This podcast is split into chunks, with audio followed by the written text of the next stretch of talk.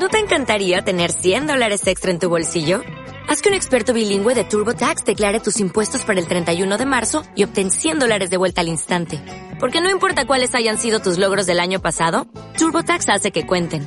Obtén 100 dólares de vuelta y tus impuestos con 100% de precisión. Solo con Intuit TurboTax.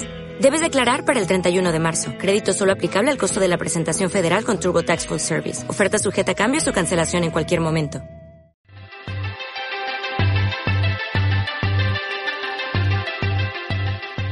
Vamos a hablar de líderes y seguidores. ¿Y qué quiere decir esto?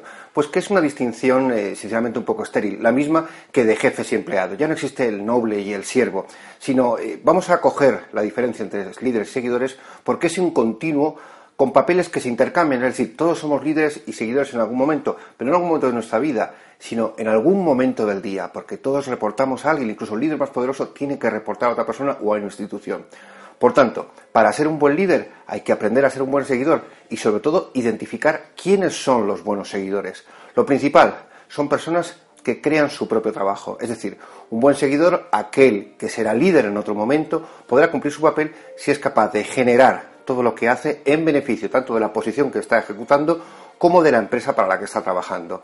Los buenos seguidores son buenos comunicadores, son comunicadores que se anticipan, que van mucho más allá de estar esperando a que le pidan un informe o un reporte, sino que son ellos mismos los que van dando periódicamente ese feedback para recibir sistemáticamente un continuo de información que les permitirá hacer su trabajo mucho mejor. Una de las cosas más importantes es que un seguidor una seguidora tiene que tener los objetivos claros, porque si no, nunca podrá liderar nada, absolutamente nada. Esos objetivos son los que tiene que tener en su día a día, ¿de acuerdo? Y además no estar esperando a que le supervisen, sino una persona que al tener esa meta completamente cristalina puede ir creando su trabajo conforme va cumpliendo objetivos.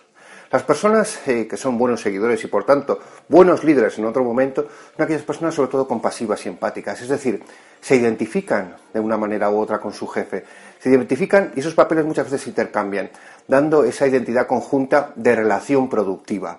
Por tanto, si en algún momento no sientes empatía con tu jefe, no sientes que respetas a esa persona por lo que hace o por lo que es, o sinceramente no hay ninguna sinergia, lo mejor es que te cambies de trabajo o te cambien de trabajo directamente, porque nunca podrás liderar una situación en la que tú no eres un buen seguidor.